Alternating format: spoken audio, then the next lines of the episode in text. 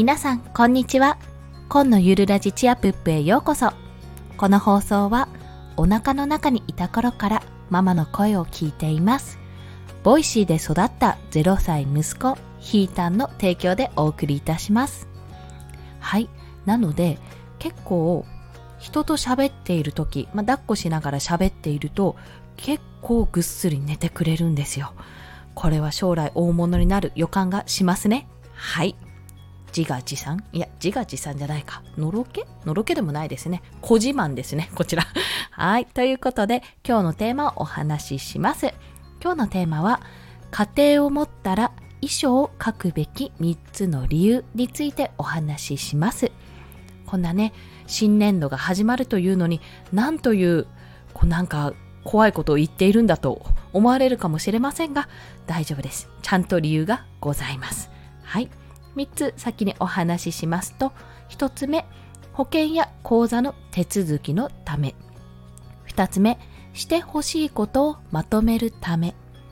3つ目、日々愛していることを伝えるためです。保険や口座の手続きのため、してほしいことをまとめるため、そして最後に日々愛していることを伝えるためです。この3つについて1つずつ解説をしていきます。まず、まあ、ちょっとタイトルの都合上あまり長くしたくなかったので衣装という言葉を選んだんですけどもこれですねエンディングノートという言い方にした方がもう少し分かりやすいかなと思います。このエンディングノートというのはまあ自分がですねもしも死んだ時に死んだ後にしてほしい手続きですね。例えば保険証券どこにあるかとかあの口座はどこのを使っていてどういう手続きを取るかとかいろいろあるんですよ。もしくはもう意識が朦朧としている時とかにですねあともう寝たきりになってしまって手と口しか動かないような状況の時にあの口座が口座は特になんですが銀行口座って凍結すると手続きがめちゃめちゃ面倒なんですね。というのは私ちょっと詳しくは実は存じ上げないんですが母がですね結構それで苦労していたのを見ていたのでやっぱりそういったことお金に関することあとは生活費をねもし握っている管理しているようであれば引き落とし口座はどれかとかそういったね細かいところをまあ死ぬ直前なんて伝えられないじゃないですか、まあ、そういったことの手続きのためねまずお話というかお話しする機会があればいいんですけどなかなかないという方はこういったノートにまとめておくと良いです。というところなんですよ。なのでエンディングノートっていうのはそういった手続きのためにあの用意される。もし自分が亡くなった時にこの一冊を見たらあのなていうんですかスムーズにいくよっていうそういったことが書けるノートなんですね。まあ、なんですねというふうに言ってるんですが実は私自身は持ってないんですよ。エンディングノート。エンディングノートは持っていないんですがハーチューさんが作ったあのなんだっけな大切なあなたノートかな？確か。大切なあなたノート。こちらがありましてこれはですね自己理解を深めるためもしくは誰かをあの誰かの理解を深めたいためにインタビューのように100問の質問があるんですよ。生年月日とかから自分の過去のね学校で好きな先生はどんな先生だったかとかそういった話があるんですね、まあ、ちょっとエンディングノートよりも自己理解を深めるためのものなんですがそこに記録をして載せるようにしております。はい。で、まあ、この保険や口座の手続きのためにやっておくことが一つ。そして2つ目はしてほしいことをまとめるためです。これは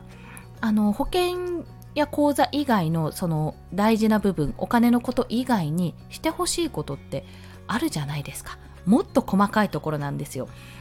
例えばまあ育児において私の場合は2人の子供がいるので育児において、まあ、こういうことをしてほしいとかあの細かい娘はこういう部分があるからちょっとここに気をつけてほしいとか、まあ、そういったことがあるじゃないですか。あと生活に。生活で今ねパッと思い浮かばなかったんですけどああるな。自分のパソコンのデータをどうするかっていうのもあるんですよ。SNS のアカウントなどを閉鎖してもらうかとかそういったこともねあの大切なあなたノートに書いてあったんですが私はそこで全部残してほしいって書いたのかな。基本的にさらされて恥ずかしいものは何一つないはずだから全部残してほしい残してほしいというかあの公開してもいいってことをやったんですね、まあ、それを捨てるか捨てないかはあの本人というか私の場合は夫に任せるのでそういうふうに書いた記憶がありますね。ちょっと今手元にないのであれなんですけどまあ、そういったね細かいしてほしいことですね。これだけは譲れないものとかは書いておいてまとめてもし何かあった時はこれを見てねということで伝えられると思います。で最後に日々愛していることを伝えるためというところなんですが実は私が一番言いたいのはこちらです。というのは、まあ、なぜ今日このお話をしようかと思ったかと言いますと、まあ、ちょっと何を話そうかなって考えて日記ですね、まあ、日記といっても本当にキーワードをバーって羅列した日々思ったことをポンポンポンって書いてある日記を私3ヶ月近く続けているんですけどもあの3000ですね本当に出産直前に書いた日記がありまして、まあ、どんな思いだったのかなというのを確認してみたんですよ。でその時にあの私まあ、出産でね、まあ、何もないとは思ってたんですけど何も言われなかったですしでも出産って変な話、まあ、ちょっと死ぬことは覚悟してるんですね。うん、だって何が起こるかわからないから出産ってもう終わって思ってたのでそこにあの、まあ、だから大切なあなたノートを買ったっていうのはあるんですがそこにあの私の場合はアプリの日記であのちょっとしたメッセージをその時は夫と娘に書いたんですよ。まあ一緒じゃないんですけど、うん、書いたんですね。まあ書きながら 泣いた記憶あるなっていうのを思い出しながら見てたんですよ。で、それを見ながら思ったのは、やっぱりこの遺書ないし、あの、エンディングノート、ないし大切なあなたノートに限らずですね、あの何かを残すという時に、やっぱり、あ、もう本当に家族、まあ、家族だけじゃなくてみんななんですけどすごくあの生かし生かしてくれてありがとうとかありがとうって言葉やなんか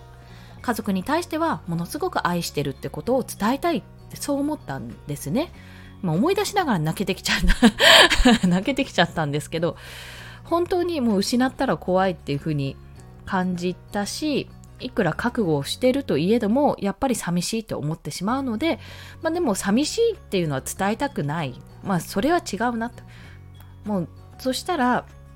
愛してるだなって思って残したんですねその日記に。で、まあ、無事に生還して今も音声配信を続けているんですが生還してっていうか何にも起こんなかったんですけど出血1リットルぐらい出ただけ。1リットル出たぐらい。まあそれでも全然平気だったんですけどね。でこの書いておいて何があるかというと、まあ、それを読み返す時も更新することもあるかと思うので、まあ、それはその都度書いていけばいいんですがそれを見るたび書くたびにあやっぱり家族のこと大好きだし大切だなって感じて日々好きとか愛してるとかそういった気持ちは伝えていこうってそうやって思う思えるんですね。これを見返すたびに。そう。まあ本当に人生何が起こるかわからないし本当にねいつ死ぬかわからないじゃないですか こんなもんは。だからこそ今やりたいことをやりたいしあの大切な人にはいつでも大切だよって気持ちは伝えていきたいって誤解のないように喧嘩をしたままあのお別れしちゃったとかそういったことがないように後悔しないで生きていきたいと思って、まあ、この遺書というか伝えるための手紙ですね本当に。上の2つは事務的な最初に申し上げた2つはあの事務的なお話なんですけどもそうじゃなくて本当に大切な人にあのいつもは言えないいつもは言わないことを言うためのものだと私は思っております。だから家庭を持ったら大切な人ができたらこの遺書を書くべき3つの理由ということで保険や口座の手続きのためまあ、お金のことですね。あとはしてほしいことをまとめるため。これはその他のもっと細かい部分、生活の部分や自分のプライベートな部分ですね。あと最後に大切な誰かに日々愛していることを伝えるため。これを書くことで読み返すことであもっと毎日後悔のないように生きようって大切な人に常に大切だって愛してるんだって好きなんだよってことを伝えながら生きていこうってそう思うためにこれは書くべき3つの理由として挙げさせていただきましたはいということで今日の合わせて聞きたいはこのハーチューさんのですね、大切なあなたノートですね。こちらをリンク貼らせていただきます。もちろん自分で書くのも、私の場合は自分のことを書いているんですが、自己理解のために、それ以外にも、まあ、誰か知りたい人、まあ、旦那さんだったりね、お子さん、お子さんはあの大きくないとちょっと難しいけど、あのそういった方とか、お知り合いの方でも誰でもいいので、100問の本当に質問、インタビューインタビューの質問というような形のノートになっておりますので、パッケージも可愛いし、もしよろしければご覧、んご覧いただければじゃないな。そうですね。もしよろしければ見ていただければと思います。はい。それでは今日もお聴きくださりありがとうございました。コンでした。ではまた。